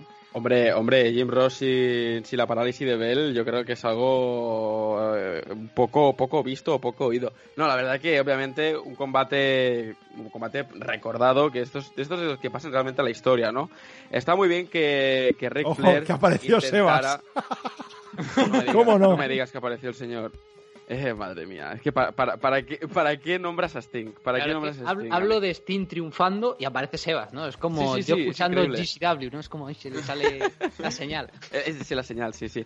No, decía que creo que está bien que en ese momento ya Ric Flair intentase pasar ese, esa antorcha y que Sting poco a poco pues que subiese, ¿no? Como, como la leyenda que todavía sigue siendo, ¿no? Y, y lo retirado que todavía sigue siendo eh, hoy a pesar de, de lo que diga Sebas, ¿no?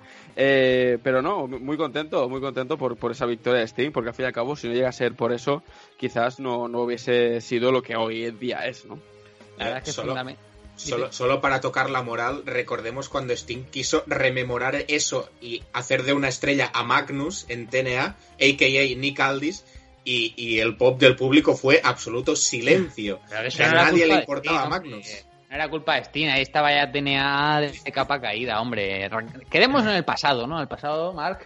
Y gran momento. Yo recomiendo mucho el combate de Sting y Ric Flair y todo el arco que tuvieron desde el 89, primero como amigos y luego como enemigos. Y Jonathan, tú me hablabas muy contento de esto y preparando el vintage me he acordado de ti, Jonathan. Porque Qué bonito, tú- qué bonito. tú- tú me decías Tú me decías la semana pasada, Buah, es que Sí. yo recuerdo Great American Bash, esos grandes pay-per-views de la era de SmackDown, Bueno, ¿no? yo no dije grandes, ¿eh? de los principios de los 2000 y demás, y yo he dicho, bueno, ya que hemos recordado un buen momento con Steam, vamos a mirar, ¿no? Los pay-per-views de los 2000, de la época SmackDown, a ver qué grandes momentos encuentro. Así que, Xavi, procede con la música, porque los cuatro siguientes de la lista, cada cual es mejor que el anterior.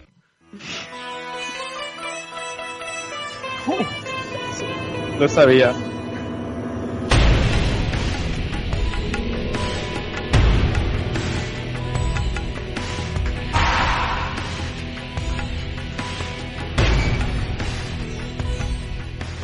En este programa somos muy fan de Gran Cali. Sí. Somos muy fan de Gran Cali. Hombre, por favor. De Punjabi Playboy, ídolo de masas. Hombre, o sea, Exacto. ¿cómo podemos hablar de The Great American Bash sin mencionar el debut de la mejor estipulación de todos los tiempos? Es tan grande Y la que más solo se han televisiva. hecho tres. La más televisiva también, ¿eh? La más televisiva de todas. Great American Bash 2006, en pleno feud entre The Undertaker y The Great Khali. Un Khali que derrotó limpio al Taker en Judgment Day, que se ha recordado por todos. Le reta a la Punjabi Prison. Uh. la jaula de Bakú, ¿eh? Con esa musiquita india que te ponen bajando, ¿eh? O sea, está guapa la, la jaula, las cosas como son. Oye, en, en la época lo Eso flipaba. A mí me molaba, ¿eh? La, La- la flipaba. televisión. Hombre, la jaula molaba. La jaula molaba. Jaula yo de pequeño me pensaba, lo que debe doler pegarte una hostia con el bambú ese de ahí, ¿eh? O sea, Bambú, bambú que en verdad era acero recubierto de bambú. o sea, eso era una Ya, ya, ahora. demoníaca, ¿eh? estaba hecho para torturar. Y el Cali debería haber debutado esa, esa estipulación contra The Undertaker, pero eh, se cagó encima literalmente. What? No Hubo un virus, un Ah, virus del ah, culete, un virus ah. del estómago Vale, que vale. se esparció por el vestuario y la cartelera de Great American Bash 2006 tuvo que ser cambiada pues de la noche al día y eso provocó que el por entonces campeón de la ECW Big Show se tuviera que enfrentar a The Undertaker en esta Punjabi Prison Match que para añadir chusquismo pues para salir de la última jaula simplemente el Taker se lanzó contra Big Show y una como puerta gigante se abrió en dos como si fuera eso papel de fumar y ganó el Taker y Big Show como un bebé se quedó llorando en el suelo porque a Big Show sabemos que le gusta llorar como un bebé en televisión o sea es- está en el currículum está en el currículum ¿verdad Mark? Netflix, Netflix también. No, no, correcto. O sea, Big Show tiene, eh, tiene dos spots, o, o tres, depende, porque eh, tiene llorar en televisión, hacer turn face y hacer turn heel. Esos son los spots de Big Show. Ya está. y, y luchar sumo. Y bueno, y luego si, si, le- si quieres añadirle más eh, capas, pues luchar sumo o quedar noqueado ante Floyd Mayweather por, También. por potato. Es un grande Big Show. Y lo peor de esta época es que The Undertaker pues tenía sus construcciones de cara a SmackDown y el tío era la cara de la empresa, pero nadie recuerda este periodo de mierda de transición en Judgment Day Great American Bash de cara a SummerSlam que siempre le tocaba al pobre comerse el debut de turno del personaje chusco, ¿no? En temporada baja intentaban estos personajes que no funcionaban, uno de ellos de Great Khali y bueno, el siguiente que recordaremos pues también también tiene traca.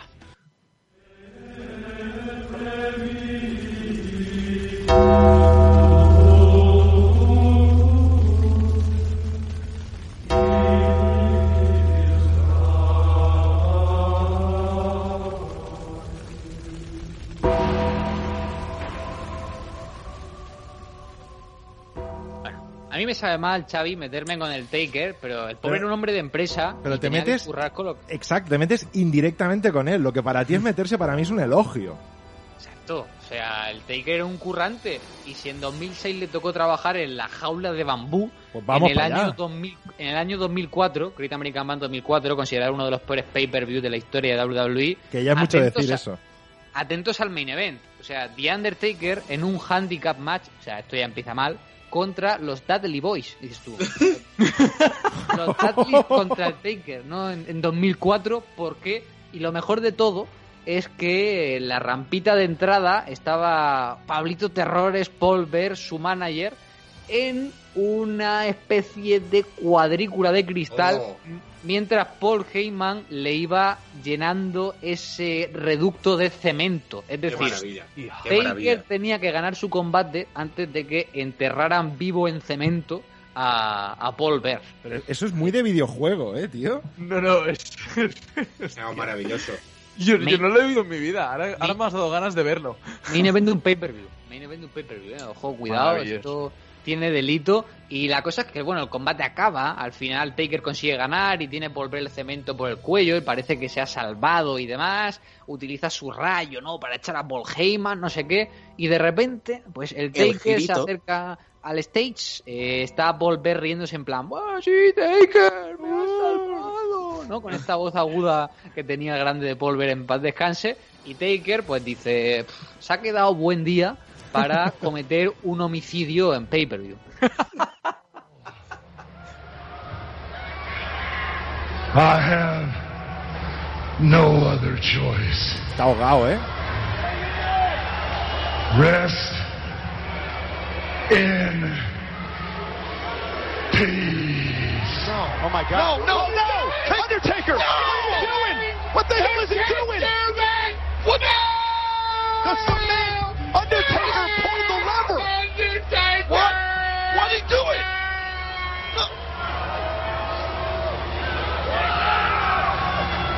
Oh my God!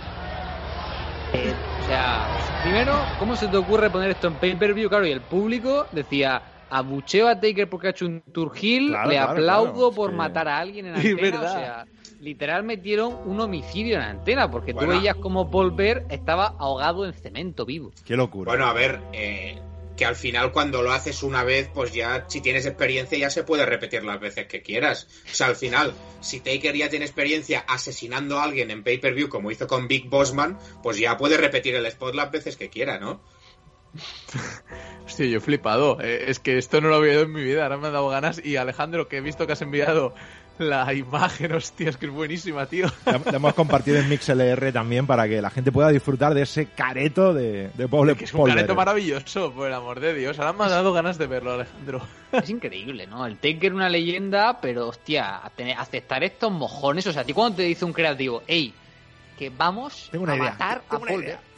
En, en directo, en pay-per-view, la gente va a pagar por verlo. Es como, guau, qué idea tengo, ¿eh? Such good shit, como diría Vince McMahon. Vaya Seguro que sí. Pero aquí no quedó la travesía del Taker, la verdad, O sea, Taker Ta- todavía Taker tiene... es The Great American Bash, ¿no? Totalmente, totalmente. O sea, ya digo, es, es esta época chusca, ¿no? Antes de SummerSlam en el que tú probabas un personaje y si llegaba guay, pues lo puseabas y si no, pues se quedaba en el camino. Y se quedó en el camino eh, de Great Kalisa Punjabi Prison, se quedó en el camino también ese sacrificio a Paul Bear y también se quedó en el camino en el año 2005 este señor.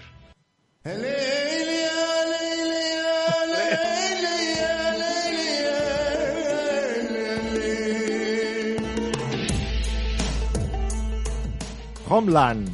Una, Qué bien una que música, a la- una música nada racista. No, nada no, racista. No, no. Bueno, no, sa- no sabemos lo que dice. Nada racista tampoco. No sabemos Para lo que dice la letra. A lo mejor. Sí, sí. Igual dice, ay, qué fresquito, ¿qué hace aquí? No, alguna cosa así. Y no pasa nada. Para la gente que no lo conozca, que debería ser un delito no conocer Sí. a este hombre, eh, hablamos de Muhammad Hassan, ¿no? Este personaje... Ah, espera, espera, vamos a ver. Tú que criticas a Iván Beas y ahora le llamas Muhammad. Mohamed, es al, Muhammad. pobre, al pobre Muhammad Hassan. Yo llamo a Hassan como quiero porque es mi sección, Marc. Cuando tú tengas una sección, pues llamas a la gente como quieras. Y te pones My Way para empezar si quieres. Pero... ¡Bum, bum! Y ahora, muteate a ti mismo, Mar, por favor, gracias. Qué duro. Hassan.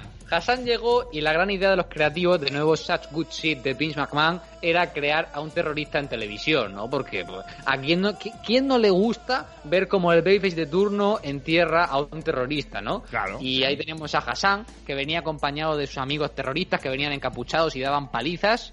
Y pues su momento clave, ¿no? Fue ese Go Home Show antes de The Great American Bash, donde en principio se rumoreaba que iba a derrotar al Taker y iba a empezar un push. Pues de repente apareció, pues, sus amigos lo encapuchado, le dieron una paliza skin a The Undertaker y se lo llevaron como un Cristo en plan muerto hacia backstage, con la mala suerte de que antes de que se emitiera el programa, pues fueron los atentados de Londres y básicamente la televisión dijo, no vamos a jugar con el terrorismo. Y dijo Vince, no pasa nada. Aquí no ha pasado nada. Hassan llegó a Great American Bash. Taker le dio una paliza de 6 minutos en un squash. Y para más, Inri le hizo un last ride contra la rampa de entrada. En plan, personaje a la basura. Muerto. Y aquí, aquí no pasa nada.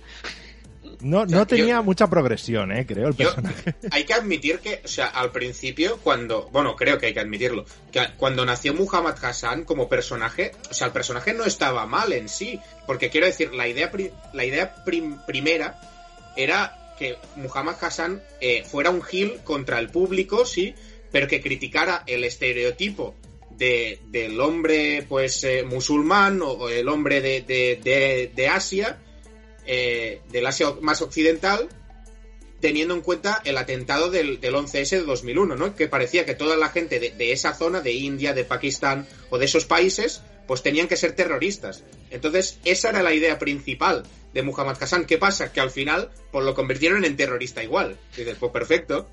¿Ha hecho algo más este hombre o qué? Este, este hombre hoy en día es eh, director de un instituto. en ¡Hostia! Pero Sí, con bombas y- o sin bombas. Cabrón, tío, el tío es eh, norteamericano, quiero decir, no tiene nada de, de- Bueno, no sé si tiene ascendencia, pero... Venga, va, sí. eh, y, ahora, y ahora- y ahora me dirás que, que- que- que hay, hay luchadores indios que tío- resulta que son tío canadienses. Venga, va. El tío es norteamericano, ha, aparecido en algunas, algunos eventos estos de firmas, autógrafos, rollo comic, eh, no, perdón, eh, WrestleCon, eh, y poco más. Eh, no sé si ha hecho algún combate cortito. A mí lo de, lo de Muhammad Hassan, o como, como se llame, eh, realmente me dio mucha pena, porque no, no por el personaje en sí, sino por eh, dos cosas. Primero, por el punto tere- estereotipo que decía Mark, ¿no? De, de la inculturalidad que hay en Estados Unidos de pensar que todo lo que es islámico es malo, es negativo, eh, tiene relación con el terrorismo. eh, y que siempre estén ahí alabando su patriotismo de que Estados Unidos es eh, la, la- la lancha ¿no? de salvavidas para todo el mundo y que ellos eh, pueden disfrutar de una libertad suprema que ningún otro país puede disfrutar, ¿no? Eso, eso es lo que más me repatea, pero lo peor también es que por eso mismo, por esa misma causa, la carrera de este chico se fue a la mierda. Eh, o sea, es decir, este chico empezó en OVW, en Ohio Valley Wrestling, lo hizo súper bien y le dieron este personaje, eh, pues mira, pues porque le tocó a él, ¿no? Y lo peor es que como ya no, como ese personaje no se veía bien en esa época, da igual una empresa que otra, que al fin y al cabo eh, no va a caer bien. O sea, que WWE enterró no solamente el personaje, sino también la carrera profesional de este chico, que sinceramente me da mucha pena al fin y al cabo, porque a mí que esté Muhammad Hassan, también tuvimos a Daibari y tuvimos a, a, a 20.000, ¿no? Entonces me da mucha pena y espero que no volvamos a ver algo parecido, porque a mí ya me cansa mucho, que sé que volverá a pasar y seguirá pasando, nunca se cansarán, pero, pero sinceramente me cansa mucho ya ver este tipo de patriotismo en televisión, puto Vince. La verdad es que cansa, pero bueno, patri- o sea, es que encima era perfecto para la Great American Bash, ¿no? Un americano cayendo en principio que iba a ganarle Hassan, ¿no? Contra el héroe extran- el, el villano extranjero, ¿no? Clásico de este, pues los anales de la historia del wrestling. Y quería acabar, ahora no con algo de Taker, sino Bueno. pues con un momento triste. Eh, estos iban dedicados a ti, Jonathan, por el siguiente va dedicado a Xavi Ramos, de verdad, porque también en Great American Bash 2004, ¿no? Ese pay-per-view fatídico fue la última aparición y la última victoria en televisión de una leyenda de la lucha libre profesional. ¡Oh, oh, oh! ¡Qué maravilloso! Increíble. ¿En serio? Maravilloso. Mira, mira, mira qué musicón, ¿eh? Ese piano, ese piano. ¿eh? Ahí está, qué grande Tatanka. ¡No!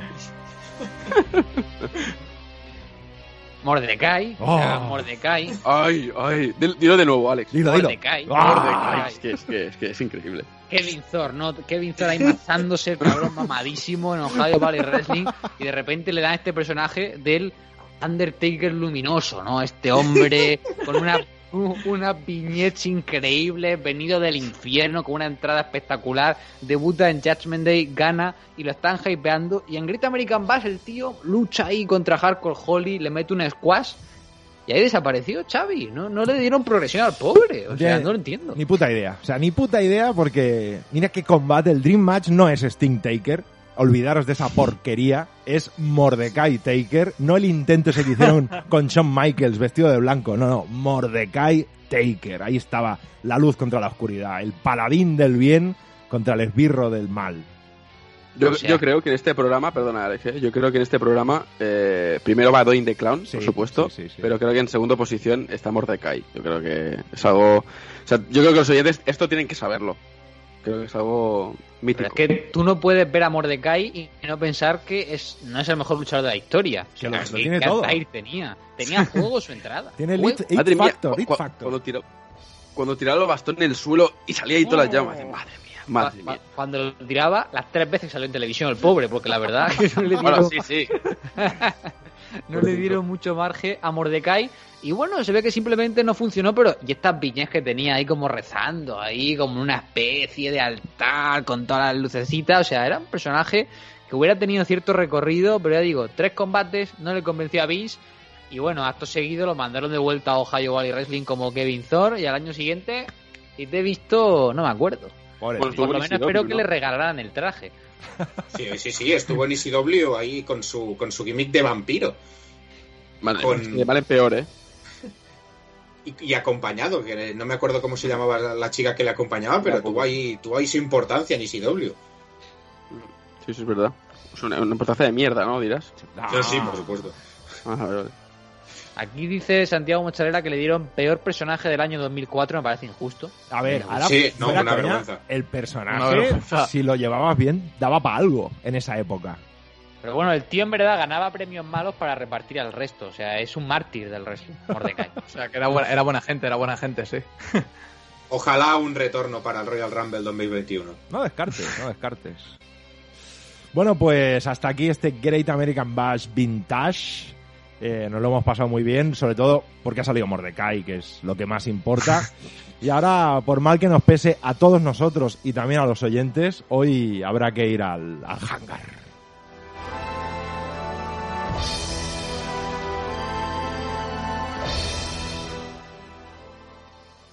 Hello, I'm Alexa Bliss, and you're listening to Solo Wrestling Radio Show.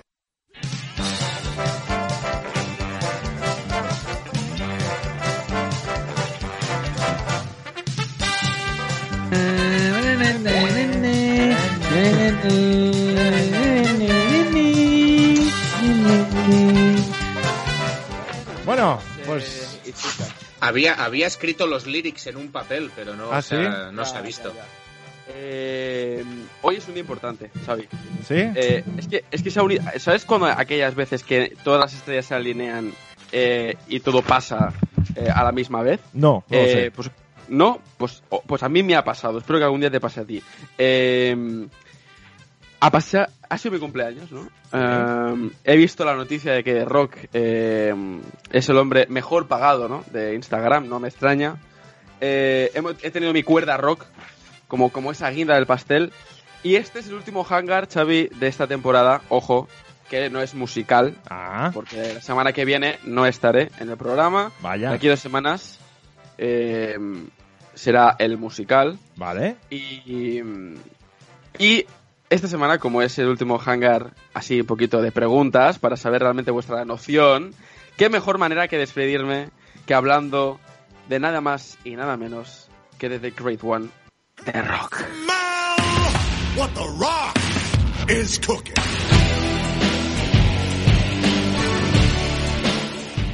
Pero, pero este señor, ¿quién es? ¿Quién por es favor, este cállese, usted. Eh, No, no me es- suena. Mark, es mi No puta a mí nada, Callaros ¿eh? ya, Mark, callaros. es el primo de Roman Reigns. Es. Ah, vale, vale. Qué cabrones sois. Eh, Vale, vale. Hoy es el día, llevaba esperando toda la puta temporada para este hangar. Bueno, pues Solo- no tenemos más tiempo, Jonathan, hoy. Gracias. Eh, hoy vamos a hablar de, de The Rock, ¿no? mi querido, por favor, Mark, por favor, cállese usted, por favor, no interrumpa al presentador, por favor, se lo pido, cállese, señor. Eh, hoy vamos a hablar de The Rock, estoy muy contento, estoy muy feliz y espero que Mark te vayas a la mierda con mi querido Dwayne The Rock Johnson. No voy a demorar mucho más, porque creo que se merece todo el protagonismo. Vamos allá, Xavi. eh, tu primera pregunta, recordad que como hemos empezado mes, pues todo el mundo estáis a cero puntitos, así que igualdad de condiciones, Vale. como una buena democracia. Vamos con tu primera pregunta, Xavi. Antes de llegar a lo más alto de WWE, Dwayne empezó su andadura bajo el nombre de Rocky Maivia, pero no lo sabía. para pasar posteriormente a ser The Rock cuando una lesión le apartó momentáneamente. Sin embargo, durante sus primeros años, Rock logró el campeonato intercontinental en cuántas ocasiones? A. Tres ocasiones. B. Dos ocasiones. O C. Cuatro ocasiones. De ninguna, No, no, no. No, no, hombre. No. eh, pues dos, dos, lo mínimo, lo mínimo. ¡Correcto! ¡Correcto! La putísima de Xavi. Empieza bien el hangar para Xavi, correcto. The Brahma Bull ostentó el segundo título más longevo de la historia de la empresa en dos ocasiones. La primera al vencer a un joven Hunter Hearst Helmsley y eh, la segunda ante Ken Shamrock en Royal Rumble del 98. Así que felicitaciones, congratulations eh, de Xavi. Te iba, a- te iba a llamar The Rock, ojo, eh. No, no, no, no, gracias. No, Un no, insulto. Xavi, No, no, por favor, Eh, que al menos Xavi tiene pelo. insulto. Exacto. A menos él tiene dinero y no, y no como tú, eh, Mark, que tienes que pedir. Eh, Tú tampoco, tú tampoco tienes dinero, eh, pringao, que de Y tú no lo sabes, tú no lo sabes. Es que eres el que- Saludo, un saludo. Tú no lo sabes. da de comer, es como el Barça tampoco da de comer a sus fans, ¿eh? O sea... Pa no- o sea, para no tener Jonathan no tiene ni micro que funcione bien. Ah, me voy a callar, me voy a, me voy a callar, Mark, me voy a callar. Un puntito para Xavi, vamos con la tuya, Alex, a ver si eres tan listo o te vas de listo. Eh, en el documental Beyond the Mat, The Rock apareció en una escena antes de un combate contra Mankind en un Royal Rumble. ¿Pero de qué año? A. No me, 1998. no me des opciones, no me des opciones. Venga. Hostia, 19- 1999. Correcto, año 1999, cero de listo. Hoy I Quit, I. Quit Match, en el que Mankind no se rindió, sino que The Rock grabó una grabadora como se rendía en un programa de Raw. Vamos a dejar eso aparte. Se considera pues la primera aparición de Dwayne Johnson en un documental o una película que no era producida por WWE. El combate en cuestión, como bien ha dicho Alex, eh, fue una I Quit Match que a día de hoy pues todavía sigue siendo bastante recordado el por los los- fans de la los 3.000 actitud. Era al- cállese, por favor, eh, no le toca a usted hablar. Puntito para Alex, vamos contigo, Iván. Aquí tienes tu respuesta, eh, tu pregunta. Eh, eh, eh, eh, dame la eh, respuesta, eh, eh, perdón, perdón, perdón. Rocky Maivia realizó su debut televisivo en WWE en el opener de, bueno, no en el opener, en el cuarto combate, perdón, de Survivor Series del año 96. ¿Podrías decirme cuál de los siguientes luchadores no compartió victoria con él aquella noche? A. Barry Windham. B. Jake the Snake Roberts. O C. Goldust. Eh, mm, voy a decir.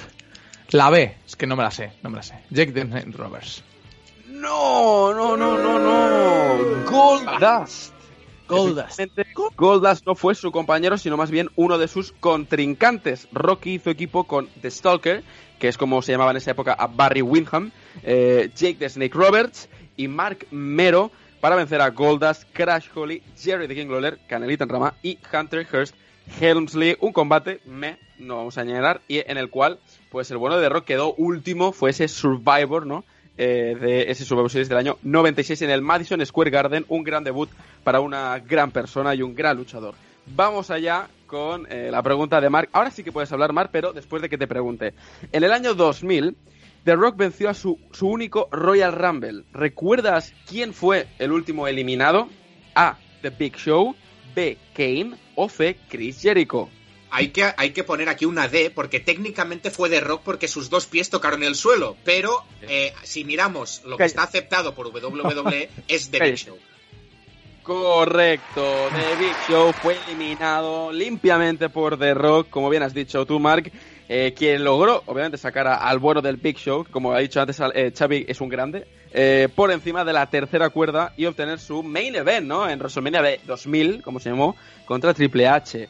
Eh, muy contento estuve de que, de que en 2000, pues, The Rock al menos ganase su único torneo. Bueno, ganó dos torneos, pero más importante fue el Royal Rumble. Un puntito para Mark. El único que no ha conseguido nada es Iván. Bien. Eh, Iván, tienes que mejorar porque ahora mismo está en la- Eh, en la- Lamentable, Xavi, lamentable. Xavi, cerramos el hangar. Yo, yo lo dejaba aquí, ¿eh? No, no, no. no, no. Ya está. Ahí va vuestra, vuestra primer, bueno, su segunda pregunta, Xavi. Vamos allá. The Rock regresó, como ya sabes, en WWE en 2011 como guest host de WrestleMania 2000, ay, 2027. ¿Eh? Desde entonces y ¿2027? hasta 2016 tuvo apariciones esporádicas. ¿Lograrías decir cuántos combates tuvo entre esos años? A. 6. B. 7. C. 5. Seis. Correcto, seis combates, la poquísima de Xavi que sigue. me meo, es que me meo. Es que si ves la cara de Xavi no se le cree ni él.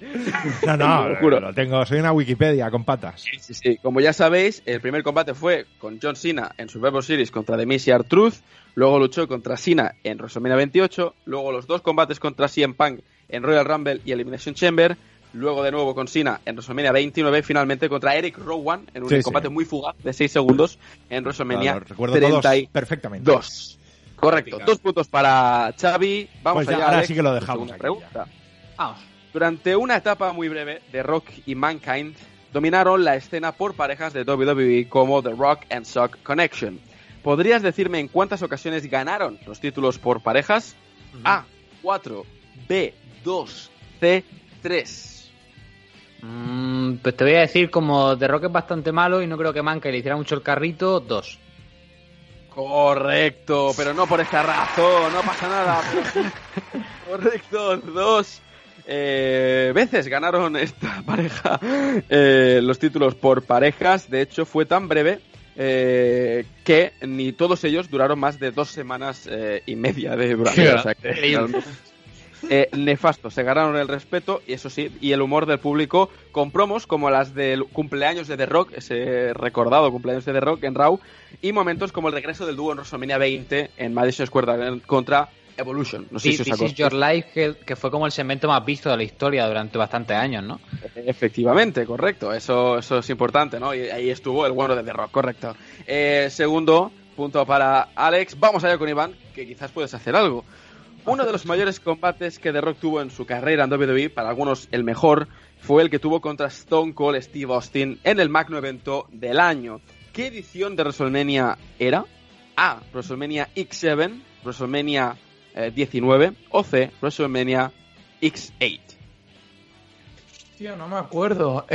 Mm, la de X8 creo que era. Es que no sé ahora mismo. ¡Oh! Sí, X8, va, me la juego.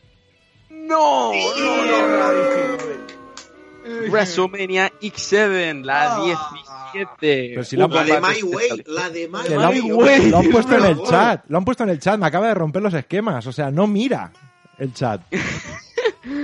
Un combate sin descalificación por el título mundial de WWE que se convirtió en la mayor demostración de lucha de la carrera de ambos, ¿no? Se considera como el mejor combate que tuvo The Rock en toda su carrera y realmente para quien no lo haya visto lo, lo recomiendo fuertemente, ¿no? Ya no como fan de The Rock, sino realmente como fan de la lucha libre en general. Eh, Iván, cero puntos, estás mu- mal, no, estás muy mal, pero con la pregunta Hangar quizás eh, remontes. Pregunta para Mark. Venga, va. Uno de los mayores combates que The Rock tuvo en su carrera. Ah, ah, perdón. Eh, vale, Otra vez, no, tienes- no tienes pregunta. Sí, sí, sí que tienes pregunta. ¿Contra quién se enfrentó en su último combate televisado en SmackDown? A. Kurt Angle. B. Brock Lesnar. O C. Chris Benoit. La verdad es que no tengo ni idea, así que me la voy a jugar a Kurt Angle. No, no, no, no, no. Qué penita. Qué penita. Ay, Dios mío, no pasa nada, chicos. Eh, no, Mark, eh, quien fue es Chris Benoit, que es el, el innombrable, perdón, que no lo puedo decir bien, eh, en el episodio número 157 de SmackDown. eh, y al fin y al cabo, pues, eh, lamentablemente, pues como ya sabéis, ¿no? Lo que pasó luego con Chris Benoit. De hecho, luego eh, The Rock, eh, él sí que sí que siguió haciendo combates, pero ya en house shows. Nunca volvimos a ver a, The Rock en, un SmackDown y obviamente, pues como es el rey de SmackDown, fue quien ganó ese combate. Eh, y os tengo que decir, os tengo que confesar que no tengo pregunta hangar. Pero te la puedes inventar, te la puedes inventar. Saca ahí, sácate de la chistera. Saca, saca tu enciclopedia de rock que tienes en tu. Pero he, he pensado una. A ver. Y no, no tiene opciones. ¿vale? No tiene opciones. El- la respuesta es el mejor. Bueno, sí, eso siempre. The most electrifying man in sports entertainment. Correcto. Eh, la pregunta no tiene opciones, como ya sabéis, eh, hay rebote, pero eh, cuanto antes lo digáis, pues mejor, porque así eh, tenéis menos tiempos para pensar y más entretenido es este hangar. Vale. Ahí va. Eh, The Rock tuvo dos grandes eh, rivalidades en su carrera de WWE. Una, como ya hemos dicho, contra Stone Cold Steve Austin. Pero la segunda, ¿contra quién fue? Hangar. Vamos a ver, Mark, qué rápido. Eh, a ver, yo te diría. ver, tengo dos opciones, pero Va, me voy a va, jugar a una va. que es Mankind No, no, no, a y Mick digas, Foley. tengo dos- No, Mankind Mick Foley. Esta, es Ah, Mankind vale. Mick Foley. No, no, no, no, no, no, no, no. Vamos a ver. Hangar otra vez. No No, no puedes, siento. Pero alguna pista más, ¿no, Jonathan? Pero si es muy fácil, care. Bueno, madre mía, tío. Si es una de dos, si es que era muy fácil. Yo me- me que, la hangar sea fácil. Ahora que las pongo difícil, quiere que te dé pistas. No, no, no. Aquí. Pues hangar. Venga, Venga, vamos, vamos, a decirlos Alex. todos. Mm, Triple H. ¡Correcto! Que era muy Muy bien, Alex, correcto. Hombre, pero no lo es, ¿eh? Porque quien no haya seguido la carrera... es, el, es el ladder match en SummerSlam, hombre, ahí por el campeonato intercontinental, hombre. Correcto. Sí, sí, sí, correctísimo. Eh, y os voy a, Alex, esta no es una pregunta para ti, para ver si los demás pueden también sumar un punto, que hoy me, hoy me vengo arriba. ¿Pero ¿Qué es esto Uy, ahora? es- ¿Es el post-hangar o qué? Es el, pues, hombre, es especial, es muy especial. Y esta pregunta va para ti, Xavi, Iván, eh, Mark. Alex, tú ya tienes dos puntos, con lo cual eres primero en la clasificación. Felicidades. Veremos locura, el locura. musical de, la de aquí dos semanas. Y la pregunta es la siguiente. Eh, The Rock consiguió el título eh, Undisputed eh, Championship de WWE al vencer a Kurt Angle y a The Undertaker en una Triple Threat Match. Pero, ¿sabrías decirme en qué pay-per-view? Uh. Qué fácil, ¿eh? Qué fácil. Hangar. Claro, claro. A. Ah, hay opciones, bien, bien. No Way Out. ¿Vale? B. Vengeance. O C. Survivor Series. Yo, Venga. Hangar. Venga. Eh, Vengeance. Correcto, Mar, Bien. correcto. Vengeance del año 2002. Ese fue el combate que para mí es un gran combate. Si nadie lo ha visto realmente, alguna vez lo hemos comentado aquí en el radio show. Un gran combate. Kurengol, el, el, el dios de Alex, eh, de Rock, el dios propio, y Taker, el dios de Xavi. Creo que aquí es, es personal este combate. Eh, efectivamente, Mark, eh, el bueno de The Rock ganó ese título en Vengeance. Así que un puntito para ti. Con lo cual, de esta manera, Alex, cuatro Perdona, puntos. Jonathan, una pregunta. ¿Se te puede hacer una pregunta sobre Rock a ver si la aciertas? Bueno, prueba, mola. Prueba, Ah, prueba, a ver si sabes. es que, es que, es El que he visto el guion esta mañana y he dicho, me voy a mirar la Wikipedia de The Rock a ver si pillo cuatro datos. Venga, va. Y he visto un dato interesante que es eh, en qué promoción no americana apareció, apareció The Rock eh, para animar a Tamina Snuka, que cuando no se llamaba Tamina Snuka. No te doy opciones, esta te la, te la tienes que saber. No americana. No americana. Sí, sí. Correcto. Eh, te diría World Wrestling Council, pero no lo sé. No. Es la, la promoción es europea. Uf, Ah, es europea. Correcto. en Riot. No, Eh, casi. W. No, no tengo ni idea, no tengo ni idea. En WXW. Ah, la alemana. Correcto. Toma ya, pues no lo sabía eso. Pues mira, Guay, eh, guay, guay. Dame un punto. No, no, no Eh, me sí, nada. a ver, es una de pregunta de mierda, no quiero nada. decir, ¿eh? No quiero nada de The Rock. A ver, porque no sepas la respuesta no es una pregunta de mierda, porque ser así todas tus preguntas sería una mierda, porque no lo sabemos. No, la verdad que mis preguntas son de cultura un poquito general. Esta es muy específica. Fan de Dicho palo, lo te cual- están diciendo fan de palo. ¿Verdad? No, eres un, no eres un fan de verdad, no te reparto carne. ¿eh? Exacto, deberías haberlo sabido esto. Quítate la camiseta. No, no lo hagas, no lo hagas, Jonathan. No, no. No, pero por favor, Nunca, nunca. Nunca le voy a ser infiel a The Rock. Bueno, pues gracias por este hangar. Vamos a ver la semana que viene ese hangar musical, pero antes nos vamos a ir con las recomendaciones de Alejandro. Yo, yo, yo. Yo. This is the best tag of all time. La vida, la raza. Nick Jackson.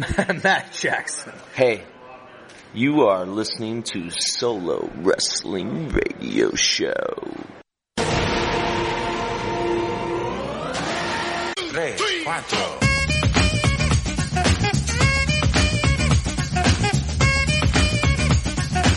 Me parece que el ordenador tiene ganas de acabar y se salta Sí, sí. las canciones, tío. No, no he No. tocado nada. Don't, don't touch.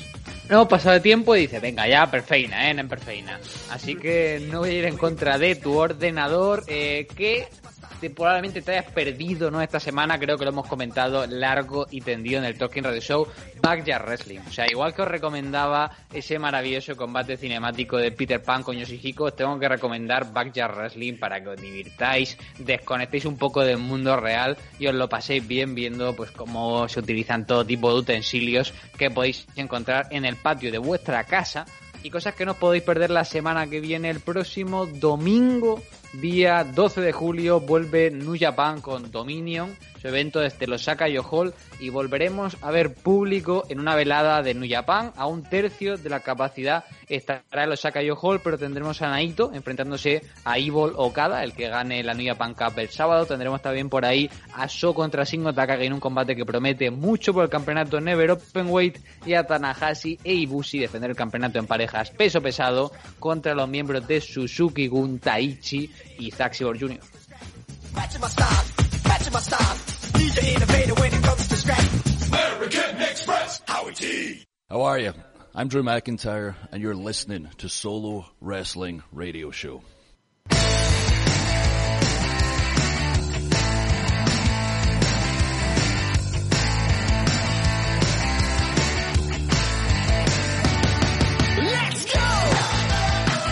Pues hasta aquí la edición 269 de Solo Wrestling Radio Show. Y atención porque tenemos que deciros que Buenafuente está de vacaciones, el Gran Wyoming está de vacaciones y nosotros no vamos a ser menos, pero no nos vamos a ir así como así, nos vamos a quedar 15 días más y el próximo día 19 de julio, el mismo día de Extreme Rules y el día después de Slam Anniversary, Slam Anniversary, dilo. Minoru Sasaki.